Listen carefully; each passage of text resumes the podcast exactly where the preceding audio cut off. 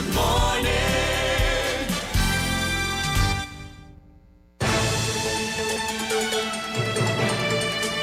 7.30 de la mañana en Panamá. Inicia En Perspectiva. La información y análisis de las noticias locales e internacionales. En Perspectiva. Con Guillermo Antonio Adames, Rubén Darío Murgas y Camila Adames Arias. En Perspectiva. Un análisis para las mentes inteligentes. En Perspectiva por los 107.3 de Omega Estéreo.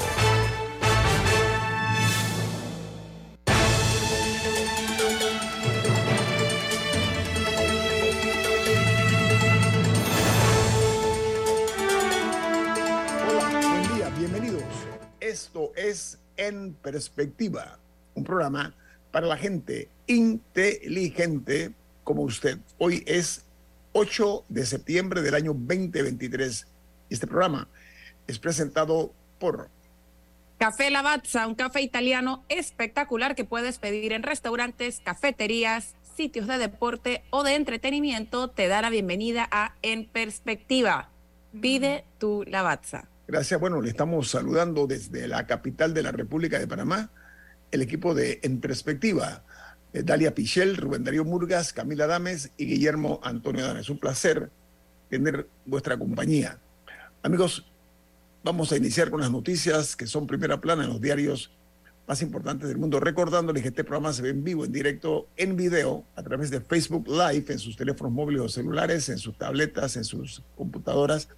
También eh, nos pueden sintonizar en sus televisores, el canal 856 de Tivo, canal 856, en la app de Omega Stereo, disponible tanto en Play Store como en App Store, en la app gratuita TuneIn Radio y además todos estos programas quedan grabados en video y colgados en YouTube. La noticia que son primera plana hoy, el New York Times titula, Joe Biden aprobó un gran proyecto petrolero.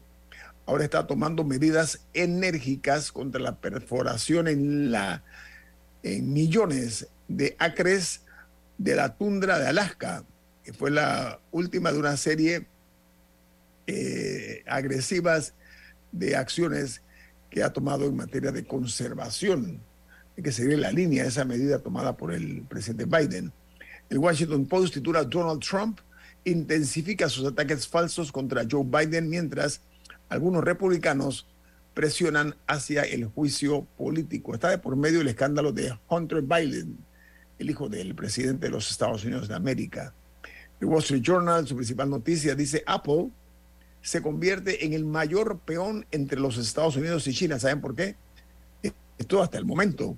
Porque pocas empresas están a salvo de eh, el fabricante de iPhone que no es inmune a las represalias de China. Bueno, ayer ya se tomaron represalias. Hay una noticia que dice que el gobierno prohíbe el uso de los iPhones a los funcionarios y provoca con esto una fuerte caída de Apple en la bolsa, que es eh, precisamente eh, la que tiene que ver con una caída de más de 180 mil millones de dólares en dos días tras la medida eh, de Pekín. En un solo golpe, 180 mil millones de dólares. Ningún funcionario Ahora, del gobierno chino puede usar iPhones para que estemos Claro, esa es la noticia que Pero, eh, acaba de surgir. ¿cuál, de cuál última es la noticia? Chi- China, ¿qué está prohibiendo? Que ningún funcionario use iPhone. Wow. Ok, muy bien, continuamos. México. La noticia es que la, el ultraderechista Eduardo Verástegui se registra como candidato independiente eh, para la presidencia de México. Candidato independiente en la presidencia de México. Hay dos mujeres que van a disputarse la presidencia. Bueno, ahora hay un candidato independiente. Este, ¿Quién es el señor Verástegui? Él es un eh, actor, eh, productor de, de cine. Eh, él eh, se le conoce últimamente por una película que produjo que se llama El Sonido de la Libertad. Y, también es eh, una realidad que tienen que enfrentar que en un plazo de 120 días es lo que tiene para conseguir los, las firmas de apoyo a su candidatura. Él tendrá entonces que conseguir el apoyo del 1% del padrón electoral mexicano. Esta figura, México está lleno de sorpresas en este, este año. Uno, dos mujeres disputándose la presidencia, dos, un candidato independiente que es un hombre muy conocido en México y a nivel internacional con esta película que se llama, me la han recomendado, no la he visto, se llama El sonido de la libertad. En Colombia, el presidente Petro asegura que eh, desbloqueará eh, el, la eh, perdón, lograr desbloquear lo que es las medidas económicas contra Venezuela podría frenar el desastre humanitario que se está dando en la selva del Darién. Dice que podría incluso esta declaración de Petro eh, desatar una polémica porque es una propuesta que implica eh, otros países también.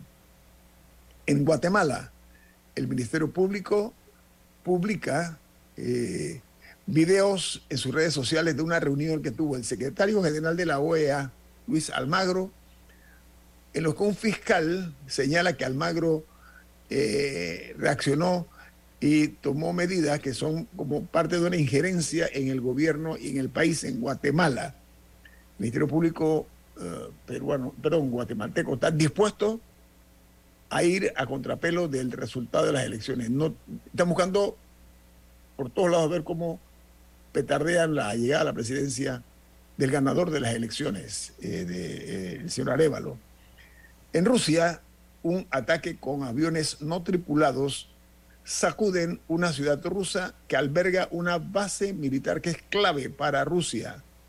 Dice que Ucrania reconoce los ataques eh, a suelo ruso que cada vez son más frecuentes, cada vez son más eh, eh, constantes. El ataque ahora es Ucrania la que está atacando a Rusia. En Argentina, ante los precios sin control, el candidato presidencial y ministro de Economía, el señor Massa, teme que la inflación trepe a 12% en el mes de agosto pasado. El cálculo del gobierno y del Ministerio de Economía es de 10.8%. Uno y el otro son altísimos realmente, ¿no? Casi que escandalosos. En Costa Rica, el expresidente del sistema de radio y televisión, esa es una institución del Estado, ordenó contratar a una empresa de un asesor presidencial como proveedora de servicios de producciones audiovisuales, un contrato millonario, pero que fue sin concurso, sin ir a licitación, lo que llaman aquí en Panamá y en México el dedazo. Mientras en Chile el presidente Boris y cuatro expresidentes chilenos han firmado una carta por los 50 años del golpe militar de Augusto Pinochet eh, contra el entonces presidente constitucional de Chile, Salvador Allende. ¿Esto qué implica, amigos, esta decisión tomada por el, presidente Boric, que es una, una, acción reivindicadora, ¿no? Dice que eh, lo han denominado por la democracia siempre. Y saben que Argentina ayer tomó la decisión de eh, retirar las, eh, le habían dado varias medallas a Pinochet. Bueno, ayer retiraron las condecoraciones que Argentina le había dado al entonces jefe de Estado chileno Augusto Pinochet, uno de los tiranos más eh, sangrientos y brutales de América Latina. Otra noticia de primera plana es que en El Salvador el presidente Nayib Bukele le da la bienvenida al regreso de los voluntarios de los cuerpos de paz de los Estados Unidos y reinician entonces sus proyectos eh, que ellos eh, se habían retirado del suelo salvadoreño en el año 2016. Así que regresan, para sorpresa de no pocos, los cuerpos de paz de ese eh, país. Entonces, eh, eh, yo no sé si Camila tiene alguna otra nota internacional, porque estoy esperando que se conecte el invitado. Adelante. Bueno, eh, relacionado al clima, el huracán Lee ya es categoría 5, se ha fortalecido en el Atlántico. La buena noticia dentro de todo es que los pronósticos y las proyecciones que hay sobre el recorrido, la, su trayectoria, el recorrido que va a tener, indican que no va a tocar tierra, sino que se va a quedar en mar abierto, eh, lejos de Puerto Rico y otras islas. Sin embargo, sí hay una advertencia de que eh, sí puede afectar las mareas eh, en, varias islas y creo que en, ciertas zonas de, del este de, Estados Unidos, del sureste. Entonces sí hay, sí hay un aviso de, prevención en ese sentido para estas áreas, pero no parece que va a tocar tierra, porque este sí había, se había generado mucha preocupación por la fuerza que iba ganando. De hecho, es el primer categoría 5 de esta temporada de huracanes. Es el duodécimo huracán, el primero categoría 5. Y todavía falta mucho por recorrer. Se espera que la temporada de huracanes de este año sea particularmente feroz, por decirlo así, por las, por las condiciones, ya que recordemos que cuando los océanos se calientan, le dan más fuerza a, los huracanes. O sea, eso es una, eh, una tendencia que es así. Sobre, el tema que... Pero eso, Camila, la, la COVID-19, que todavía está vivita y coleando, ¿ok? Eh, ha golpeado a la primera dama de los Estados Unidos de América, se llama la doctora Jill Biden está ahora mismo eh, siendo eh, víctima de la COVID-19. Y adivinen qué, el presidente de España, presidente de gobierno español, ha anulado su viaje a la cumbre del G20. ¿Por qué? Porque contrajo también eh, de nuevo la COVID. No es la primera vez que el, jefe de Estado, esto, él iba a ir a una reunión en Nueva Delhi del G9, pero ahora va a asistir la, la vicepresidenta primera en funciones se llama Nadia Calviño. Así que dos figuras internacionales vuelven a tener la COVID en primera plana. Diga, Camila, adelante. No, y también con respecto a las noticias que estaban hablando más temprano de Apple, no ha habido un pronunciamiento oficial del gobierno chino al respecto sobre la, prohibición de que funcionarios del gobierno chino utilicen eh, los iPhones. Todo surgió porque eh, en Weibo y otras redes sociales estaban, fueron surgiendo comentarios de personas diciendo que les habían dicho que, no podían, que no iban a poder usar iPhone. Esto poco antes de que se haga el lanzamiento del iPhone 15. Lo interesante es el impacto inmediato que esto tuvo eh, en la compañía, porque sus, acciones cayeron por un 6% eh, en dos días desde que, desde que comenzaron a surgir los rumores y y las noticias internas de que iba a haber esta prohibición, porque China, eh, primero que todo, que es uno de los países que produce los iPhones, eh, Apple ha estado inclinándose también por India, pero, pero China sigue siendo un, país importante en la manufactura de estos celulares. Y también porque creo que está buscando la cifra exacta, ajá, está, que eso, China es el tercer mercado más grande para los iPhones, es del 18% de, del mercado de iPhones. Entonces, en este momento particularmente por la falta de claridad de, exactamente cuál sería la, la prohibición, me imagino que esa, esa incertidumbre ha generado este impacto muy real en la, en la compañía. Oye, hay una noticia interesante porque los, los viajes espaciales perdón, han ido cambiando. Ya no es nada más Rusia y los Estados Unidos. Ahora, la India entra también en ese proceso. Ellos han estado tomando eh, mucho protagonismo. Es más, esta reunión que dije del G9 va a ser precisamente en la capital, en Nueva Delhi. No, y de hecho India se convirtió en el primer país en llegar al lado oscuro de la luna, al lado sur, no me acuerdo cuál, es por eso eh, el, producto de la pujanza del, del, crecimiento económico de ellos, el éxito logrado con la misión lunar. O sea, nadie pensó que India iba a estar en esas ligas jugando en este momento. Sorpresa. O sea, insisto que el mundo ha cambiado. Que no se ha dado cuenta, el tren lo ha dejado. Entonces, ¿sabes qué? La influencia de India ahora, al llegar eh, a ser, primero, como dijo, un modelo económico exitoso, más su, eh, el éxito logrado en el viaje a la Luna, eh, también está llamando la atención de otros países. Japón está en fila también para poner en órbita eh, allá eh, cerca de nuestra, nuestro satélite una, una, nave espacial. Entonces, hay que ver realmente que este mundo que era bipolar antes ya eso no existe. Ahora hay, diga, Dalia. Es, es además la democracia más grande del mundo. Sí. India, exacto. Bueno, aquí termino con las notas internacionales y vamos al corte comercial. Esto es En Perspectiva, un programa para la gente inteligente como usted. En Perspectiva, por los 107.3 de Omega Estéreo.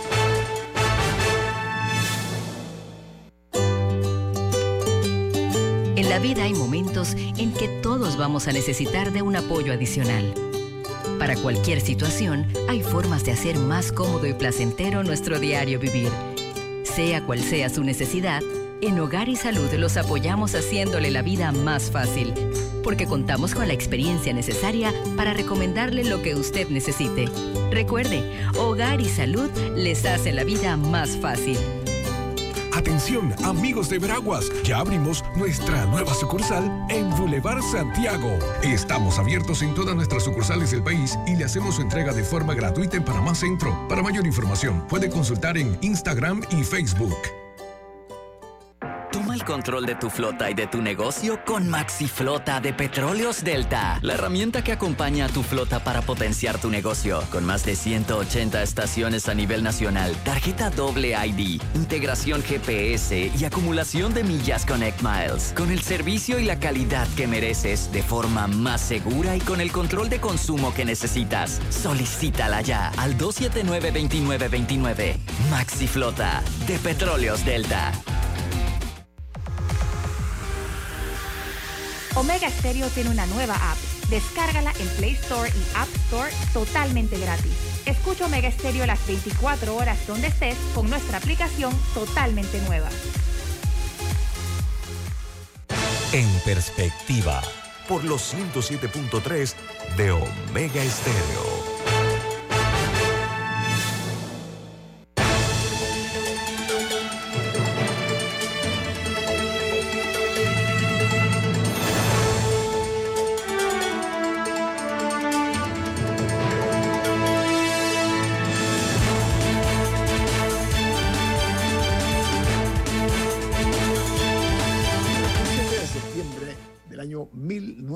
1977.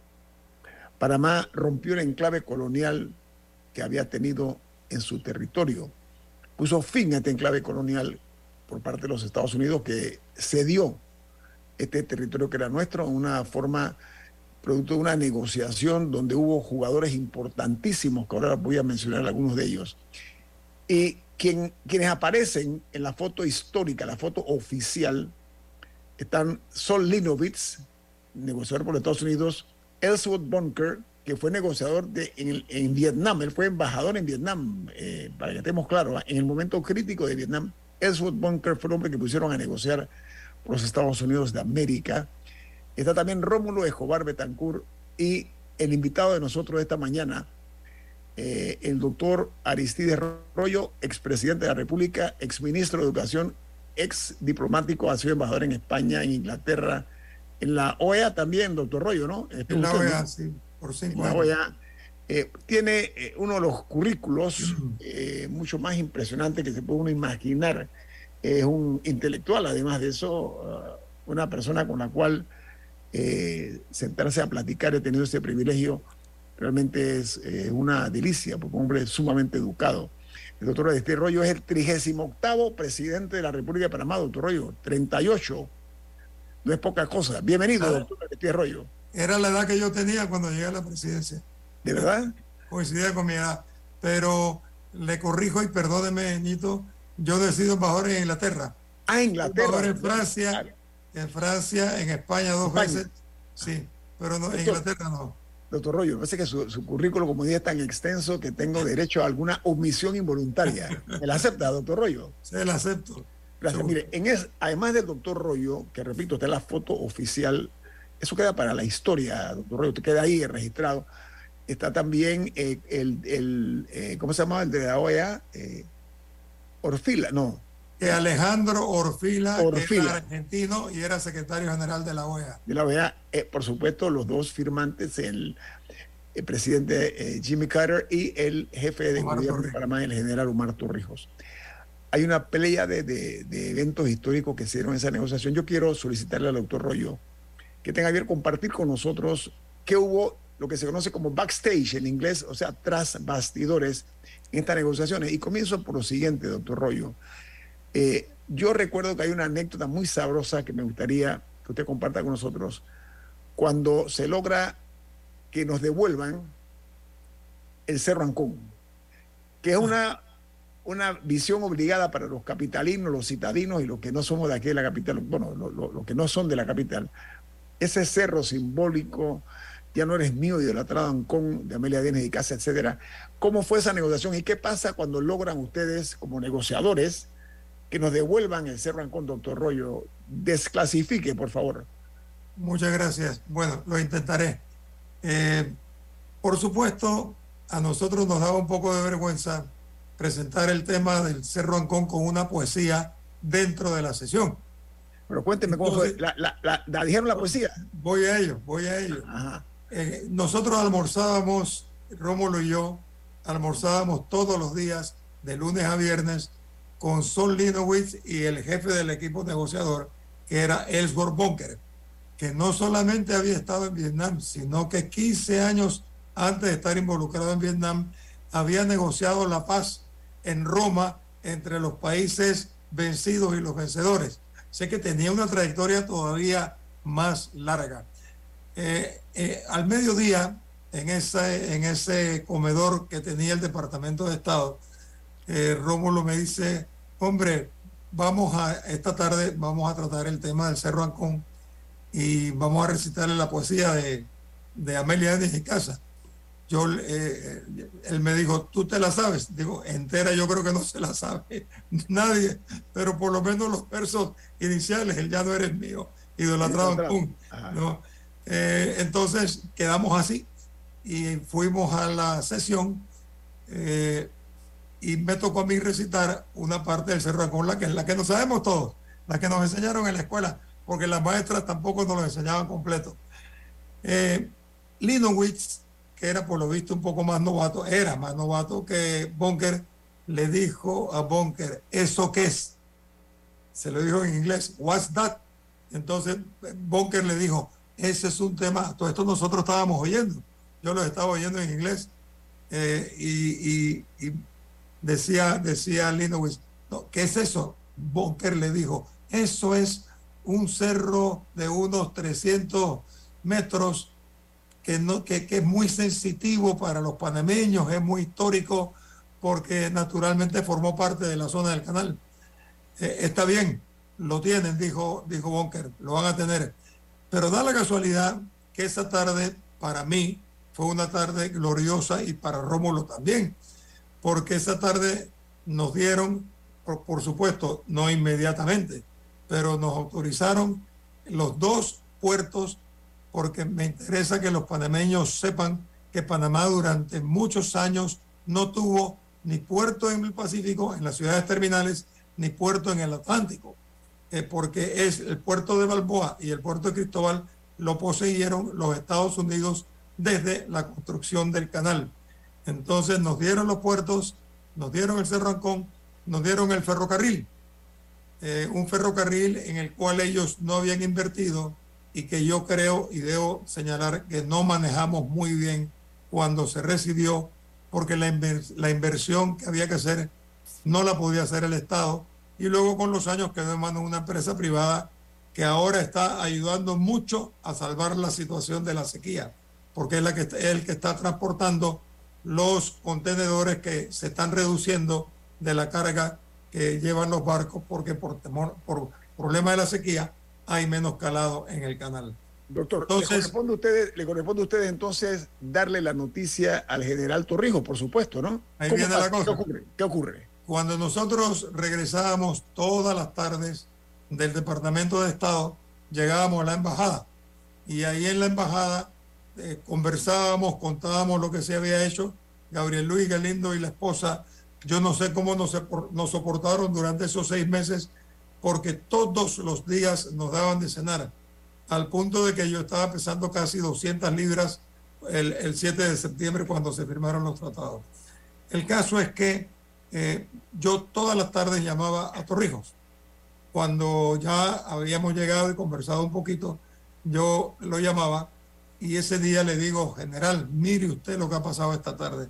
Nos han dicho que sí al Cerro Ancón, nos han dicho que sí a los puertos de Balboa y Cristóbal, y además, mire usted, nos están dando ese ferrocarril de 1855. Entonces él se queda así silencioso y me dice, rollo, él nunca me llamó por mi nombre, yo nunca lo tuteé. Y me dice, rollo, eh, ustedes podrían venirse mañana a Panamá. Y le digo, sí, general, con mucho gusto. Pero e, eso era un martes. Pero nos vamos mañana a Panamá, pero nosotros tenemos que regresar el jueves porque el viernes en la mañana vamos a tener una reunión importante con ellos. Está bien, está bien, no hay problema. Entonces, bueno, cogimos el avión, Rómulo y yo, de verdad, íbamos con, en ambiente de fiesta. Cuando llegamos a la casa de Omar Torrijos.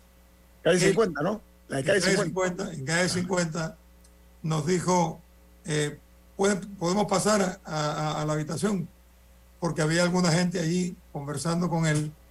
Eh, bueno, gente a la cual se suponía que nosotros le informábamos también y lo hacíamos. Eh, nos pasa a la habitación y nos dice, óyeme, rollo, cuando tú me llamaste ayer en la tarde, tú estabas alegre, ¿verdad? Tenías alegría en el, y le digo, general, la verdad que estábamos muy alegres de todo lo que se había conseguido. Y me dice, tú no te das cuenta, y tú, Rómulo, ustedes no se dan cuenta que si ustedes le ponen en la mesa de negociaciones cara de alegría a lo que ellos le concedan, entonces se frenan y no les conceden más. Entonces les den lo que les den, ustedes tienen que poner cara de jugadores de póker. Ahora ellos son los que tienen interés en resolver esta situación. Así es que ustedes se quedan aquí y no regresen a Washington hasta que ellos los llamen. General, yo no creo que nos van a llamar. Ya nosotros quedamos en volver el jueves y tener una reunión el viernes. Los van a llamar. Efectivamente, el jueves en la tarde, Linowitz me estaba llamando. Eh, bueno, Linowitz se entendía un poquito más conmigo porque yo hablaba inglés. Y me dice, oye, ¿qué pasó? Que lo estamos esperando. Hemos llamado a la embajada porque tenemos una reunión mañana viernes en la mañana y no sabemos ustedes. No, no, no, eh, va a haber que posponerla para la otra semana. Y efectivamente nos dimos cuenta, Torrijos se dio cuenta, que eran, era Estados Unidos el que necesitaba ya resolver ese problema porque era un problema muy grande el que tenía el presidente Carter. Yo he dicho, Nito, que si no es por esa coincidencia en, en los gobiernos de Estados Unidos y Panamá de una figura como Torrijos con la figura de Carter, difícilmente hubiéramos tenido los tratados.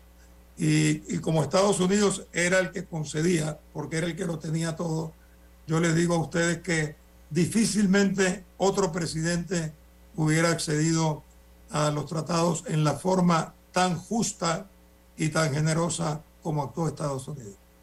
Me parece que esa definición, doctor Aristide Arroyo, es la propia.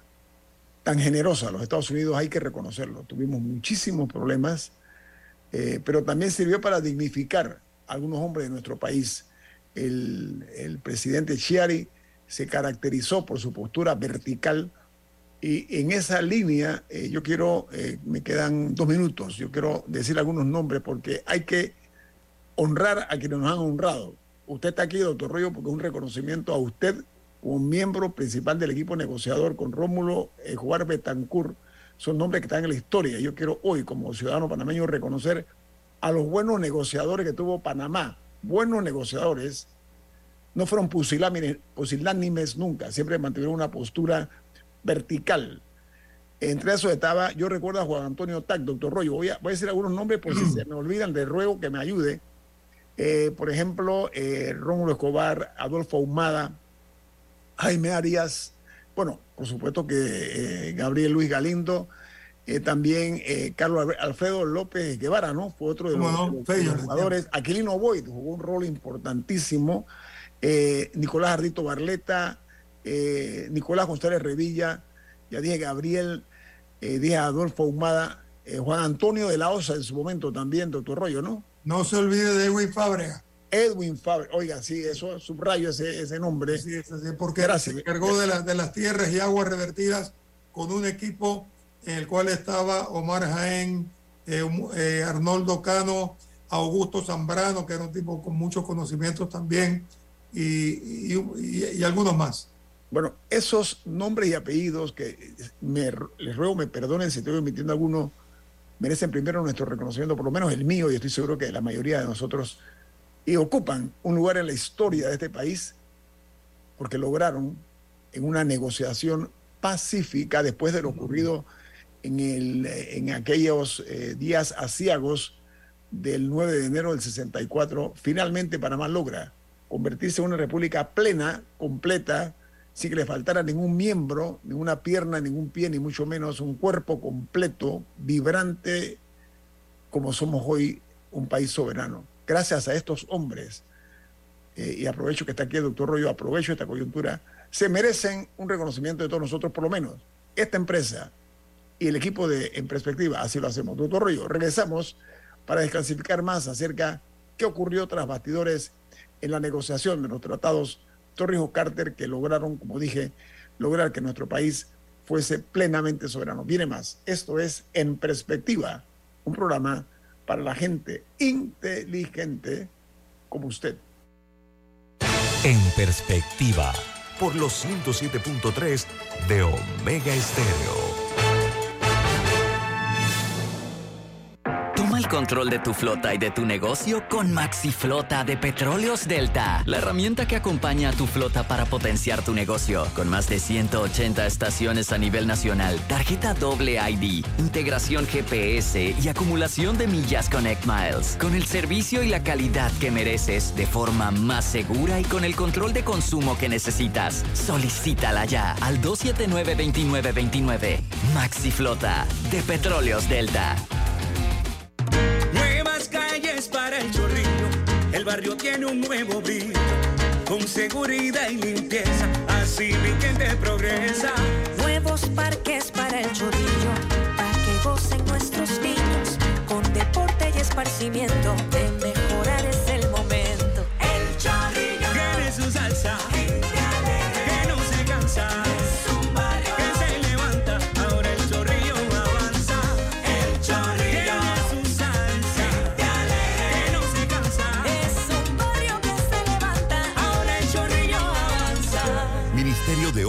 Públicas, Gobierno Nacional. Gulf te pone a toda marcha y te premia con un auto nuevo. Por tan solo adquirir 4 litros o más de productos Gulf, ingresa a gulftepremia.com y con tu factura ya estás participando. Búscalos en los mejores autorepuestos del país. Lubricantes Gulf. Juntos somos imparables. Aprobó por la JCJ Resolución 2023-2045 del 31 de julio del 2023.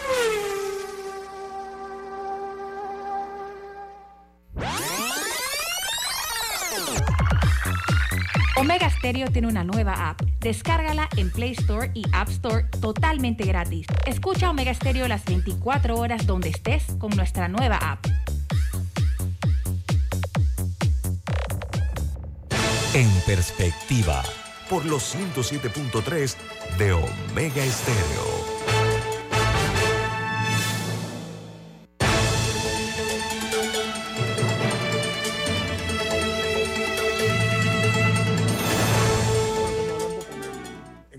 Presidente Aristides Rollo Sánchez. ¿Correcto no, doctor Rollo? Sánchez. Eh, un hombre eh, que ha ocupado desde ser el 38 presidente de la República de Panamá, hoy es el ministro para Asuntos del Canal eh, y tiene una trayectoria en el mundo diplomático, etcétera. Doctor Rollo, hablamos de algunos nombres y apellidos que yo reconozco el valor que tienen y estoy seguro que la mayor parte de los oyentes de este programa, que son gente inteligente y educada, comprendemos eso, pero hay algunos nombres, yo omití uno importante, eh, doctor Rollo, no. Eh, por allá por el, eh, no puedo precisar la fecha, el, entonces él fue un, digamos, un designado por el presidente de la República de aquel momento, estoy hablando del presidente Chiari, nombra a otro hombre importante en estas negociaciones que omití involuntariamente, que fue el doctor Jorge Yueca, eh, doctor, doctor Rollo, porque él lo nombra como embajador especial en los años 60, no puedo precisar. Y entonces, él eh, participa en una reunión importante porque el tratado del Canal de Panamá era un tratado a perpetuidad, no olviden eso, ¿ah? era como se dice por sécula seculorum. Entonces, el, el presidente Sherry lo, lo- designa pues al, al que después fue presidente de la República, eh, Jorge Illueca, lo nombra como embajador especial. Y ese reúne en Buenos Aires, doctor, usted recuerda ese evento histórico, ese reúne en Buenos Aires con Rogers, William Rogers se llamaba, eh, que era el secretario de Estado de los Estados Unidos, y le entregó una carta a los Estados Unidos, una carta de ocho páginas. Eh, Él es parte de esta historia también, pero hay dos jugadores que usted quería, y le dejo a usted, le cedo para que usted los mencione, porque estoy de acuerdo que se lo merecen. Háblenos de esos otros dos panameños ilustres y distinguidos. Sí, bueno, aparte de Jorge Ibeca, que participó también con nosotros en las negociaciones, eh, formó parte del equipo en las negociaciones de los tratados Torrijos Carter. Oiga, y un nacionalista a toda prueba, doctor Rollo. ¿Cómo no? Definitivamente, con él se cometió un gran error. Efectivamente, Chiari lo nombró y cuando llegó el presidente Robles lo sacaron de la negociación, eh, del proceso negociador y eso fue una, una gran injusticia y ahí hubo motivos de carácter político. Pero no, no, no vayamos a eso.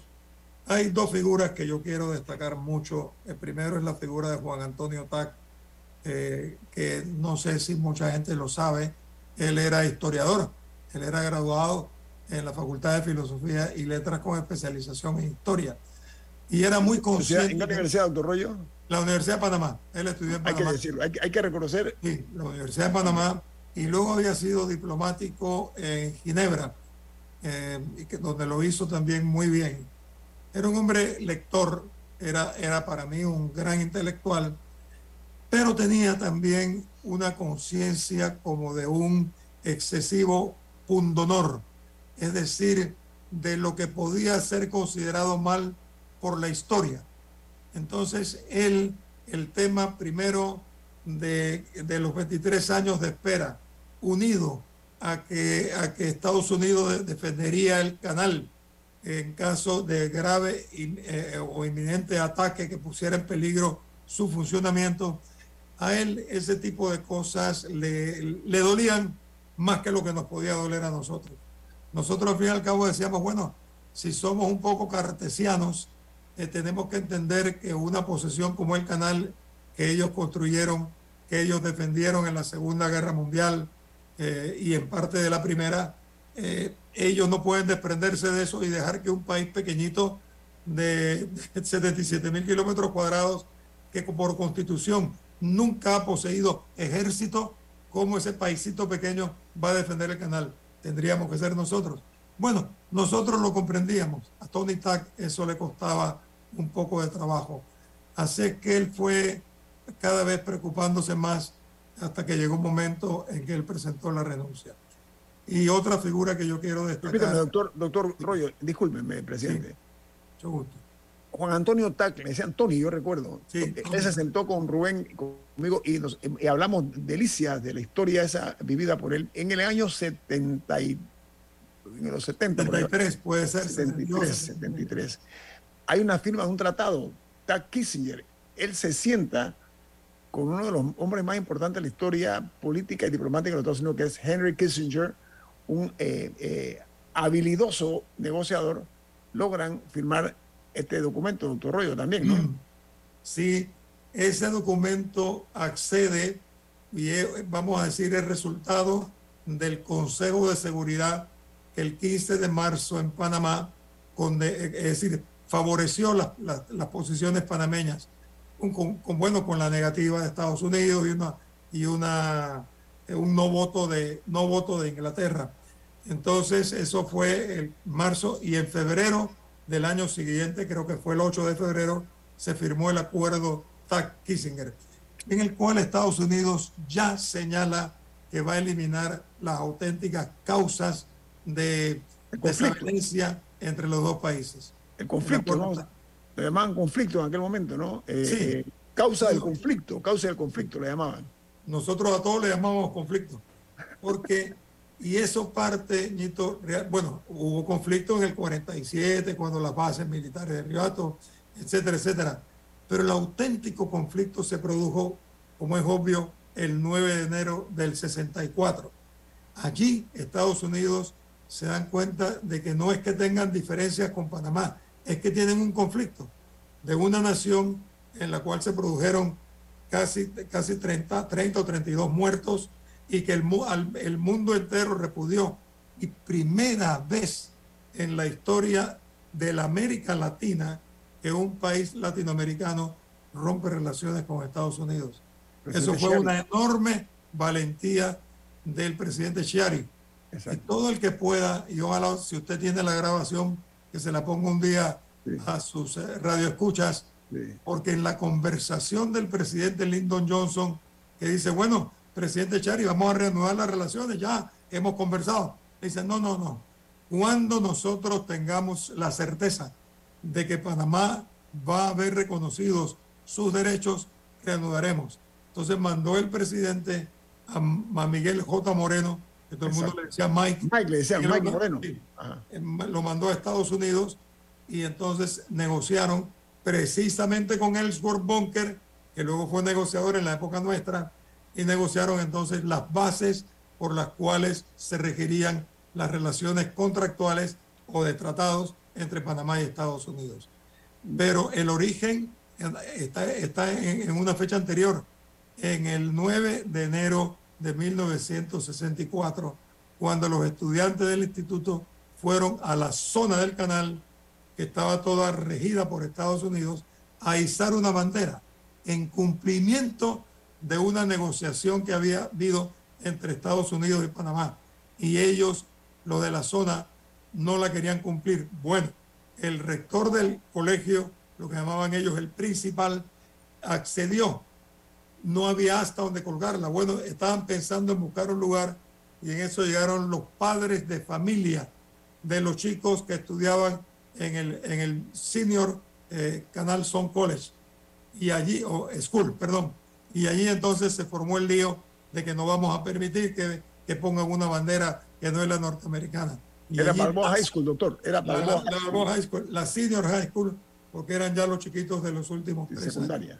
Ahí está el origen de la ruptura, eh, bueno, el origen de los muertos, el origen de la ruptura y la causa de conflicto en la cual intervino la OEA y luego eh, el, presidente Johnson y el presidente Sherry. Doctor Rollo, yo soy de la opinión, respetando, por supuesto, opinión en contrario, que al presidente Sherry no se le ha hecho el reconocimiento que se merece. La historia, nosotros no le hemos dado su lugar. Pero además hay otro hombre que jugó un rol importante, además de Torrijos, que fue el presidente Carter. Sería muy elegante de parte nuestra en alguna forma hacer un reconocimiento, doctor Rollo, o usted no la ve. Bueno, el presidente Carter se le han hecho varios reconocimientos. Incluso... No, refiero a algo, algo que conste, una, no sé, aquí. Sí, eh, estamos pensando en, colocar un busto y estamos a eso el sitio, el sitio ah. para colocar un busto de Torrijos y un busto de Carter ah. y que sea un lugar público que se preserve bien.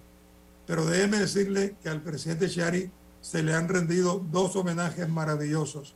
Bueno, estoy hablando de algo, un busto, doctor. Doctor, un busto digno de su estatura, lo que estoy tratando de decir. Pero le cuento, hemos nombrado la biblioteca, que es una biblioteca extraordinaria, la biblioteca, la antigua biblioteca de la zona del canal, que mm. hoy naturalmente es de, la, de, Panamá, eh, de la autoridad del canal. La biblioteca del canal se llama Roberto F. Chiari. ¿Dónde está ubicada, doctor? Está ubicada donde quedaba la, el Senior High School. Maravillosa biblioteca que tiene incluso de la época francesa. Una biblioteca estupenda.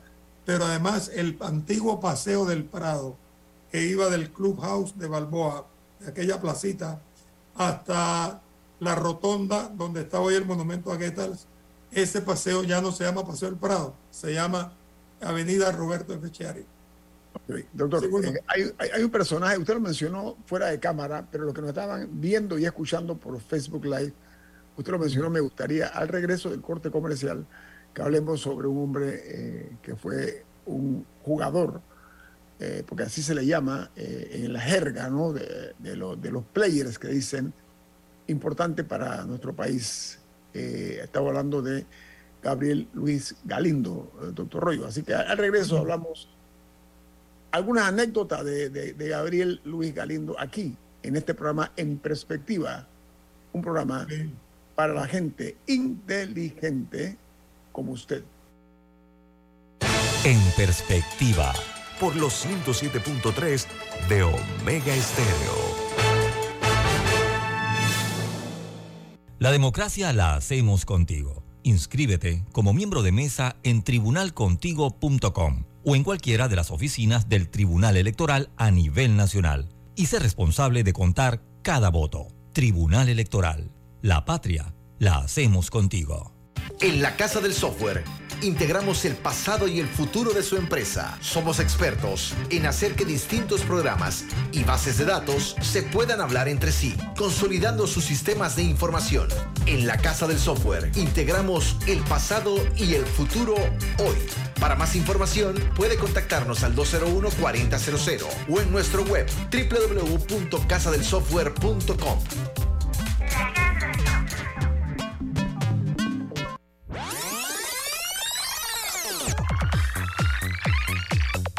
Omega Stereo tiene una nueva app. Descárgala en Play Store y App Store totalmente gratis. Escucha Omega Stereo las 24 horas donde estés con nuestra aplicación 100% renovada. En perspectiva, por los 107.3 de Omega Estéreo.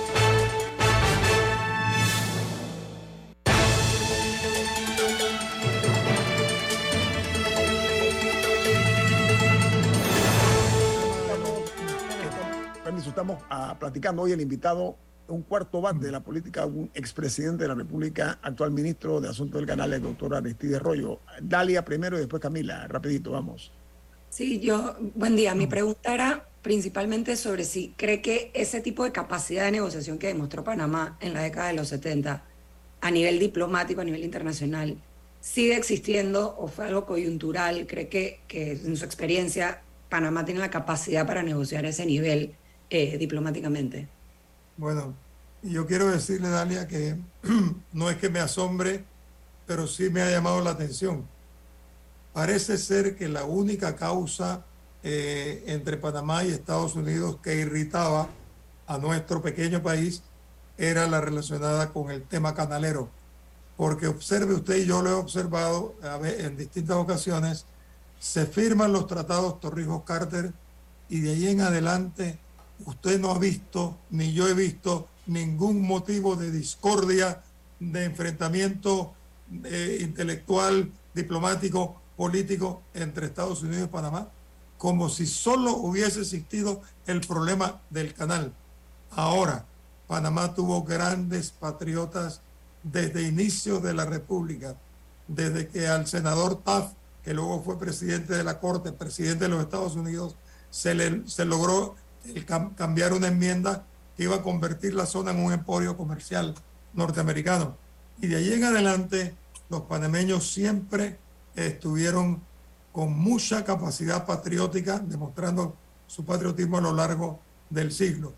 Lo hizo Ernesto Tidel Lefebvre, lo hizo Narciso Garay cuando el tema de la guerra de Coto, porque Estados Unidos llegaron a cometer varias injusticias con Panamá. Se hizo en 1947 cuando el pueblo salió a protestar contra las bases militares en Ribato.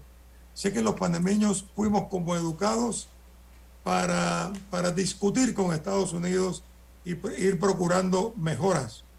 Por eso yo diría que la valentía y la, el denuedo con que actuaron los panameños fue realmente patriótico e incluyo a todas las clases sociales que estuvieron a cargo de la política en, en la historia de Panamá.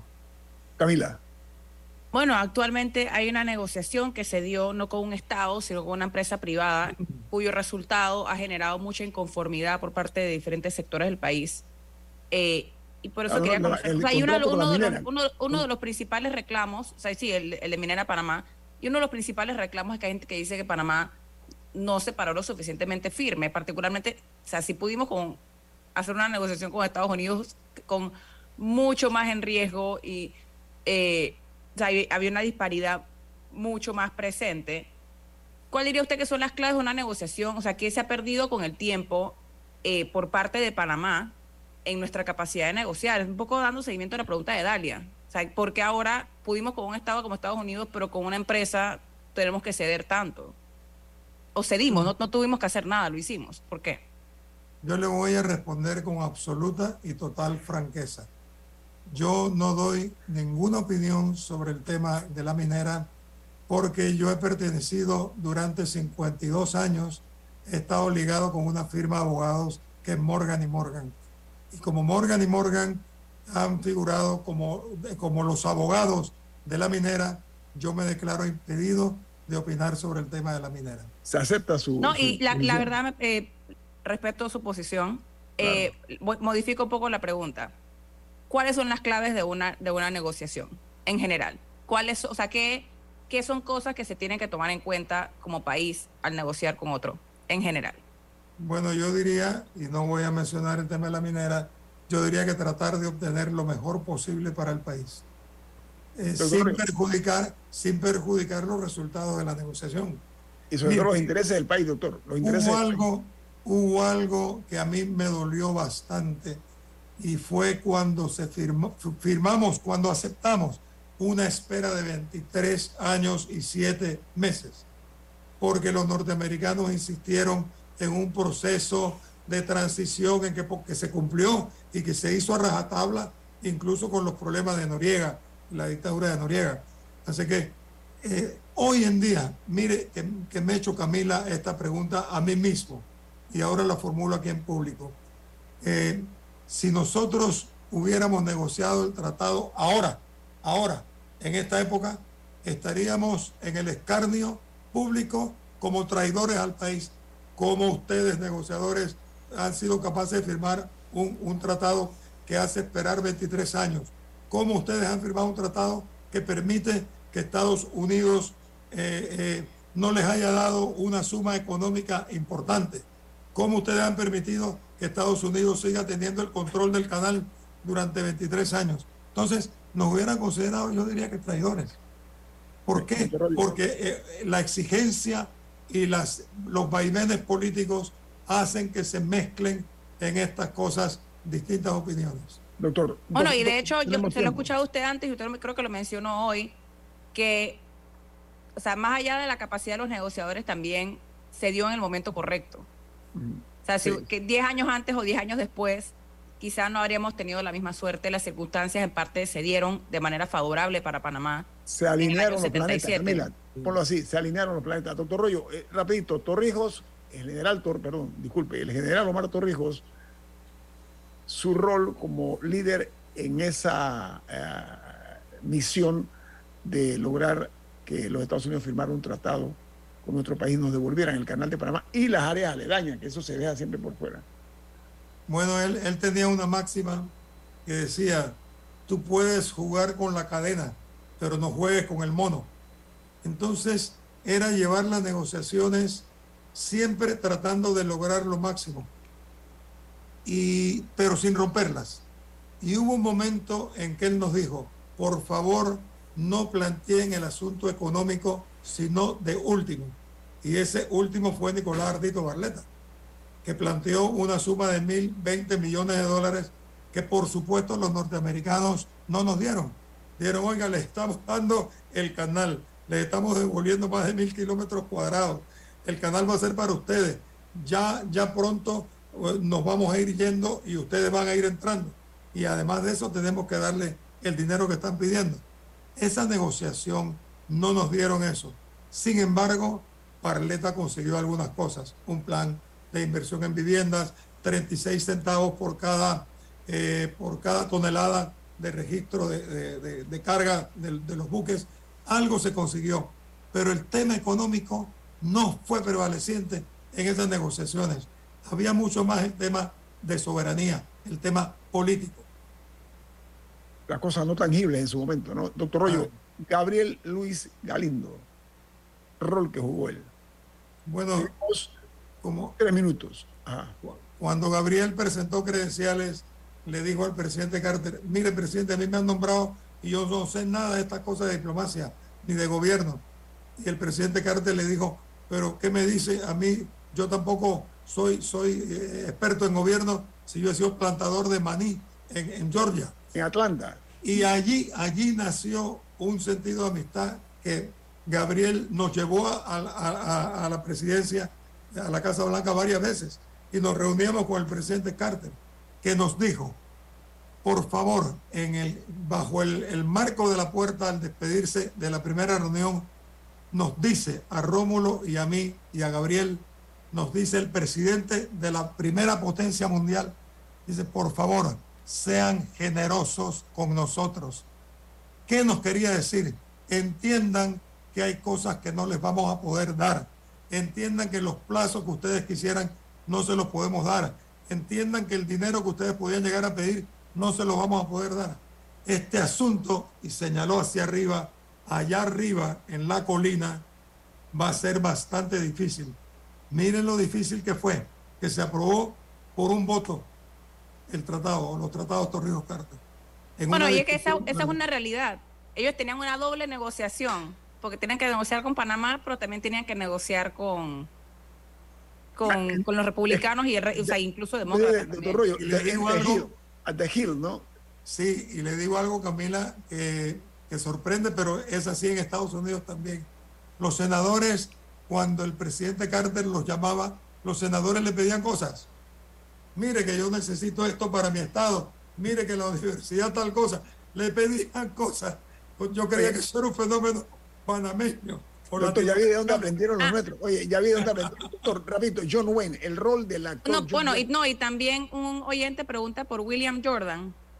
Ah, Bueno, Wi- William Jordan se convirtió en un inmenso amigo de Panamá. Mire que cuando fue embajador aquí eh, era un poco difícil, hizo gran amistad con Jimmy Lacas, pero hizo un papel y escribió un libro formidable que lo recomiendo, que se llama La Odisea de Panamá, que está, estuvo escrito en inglés y está traducido al español. Se lo recomiendo porque cuenta muchas interioridades, naturalmente desde el punto de vista de un embajador. Él hizo una alianza con Gabriel Luis Galindo y fueron dos elementos claves. Y cuando estábamos varias veces punto de un rompimiento, por ejemplo, por la famosa cláusula de Concini, que permitía la intervención en todo momento de Estados Unidos, él y, y- y William Jordan, y bueno, y Ricardo Arias, eh, no, Jaime, no, Jimmy Jaime, Arias Jaime Calderón, Arias Calderón. Ajá. y yo viajamos y nos entrevistamos con William Rogers y preparamos la famosa enmienda Church para contrarrestar la enmienda de De Concini y salvar así los, los tratados. Bill Doctor, Rogers trabajó en eso directamente. Fue secretario de Estado, además. Doctor, Sí. rapidito. eh, John Wayne, el rol, un hombre influyente, ojo, John Wayne, actor. A ver. Sí, bueno, John Wayne había tenido negocio en Panamá y según él dice, había perdido medio millón de dólares y no voy a mencionar nombres, en una camaronera, no menciono nombres, pero quería mucho a Panamá porque él quería mucho a América Latina. Había estado casado con tres latinas y además le encantaba, le encantaba oír el español, que él realmente no hablaba nada bien pero se hizo amigo de Panamá y, y habló con gente difícil en Estados Unidos para convencerlos. Y algunos los logró convencer. Doctor, bueno, después Reagan fue actor, eh, que fue actor también con, con John Wayne Claro. fue presidente. Oiga, doctor Aristide Rollo, expresidente, ha sido un verdadero honor para nosotros tenerlo aquí, pero sobre todo que nos cuente esas interioridades que han pasado inadvertidas. Hay una generación que se merece conocer esto, doctor Rollo. Gracias por su participación aquí en este programa. Que tenga un buen fin de semana. Gracias a ustedes por la interesante entrevista que me han hecho ustedes a mí. No, a usted por, por ser protagonista importante de los tratados Torrijos Carter que hoy nos honra con su participación. Camila, ¿quién despide en perspectiva? Café Lavazza, un café para gente inteligente y con buen gusto que puedes pedir en restaurantes, cafeterías, sitios de deporte Bueno, o de entretenimiento. Despide en perspectiva. Pide tu Lavazza. Vamos, buen fin de semana. Chao. Chao. Ha finalizado En Perspectiva. Un análisis para las mentes inteligentes. Por los 107.3 de Omega Estéreo.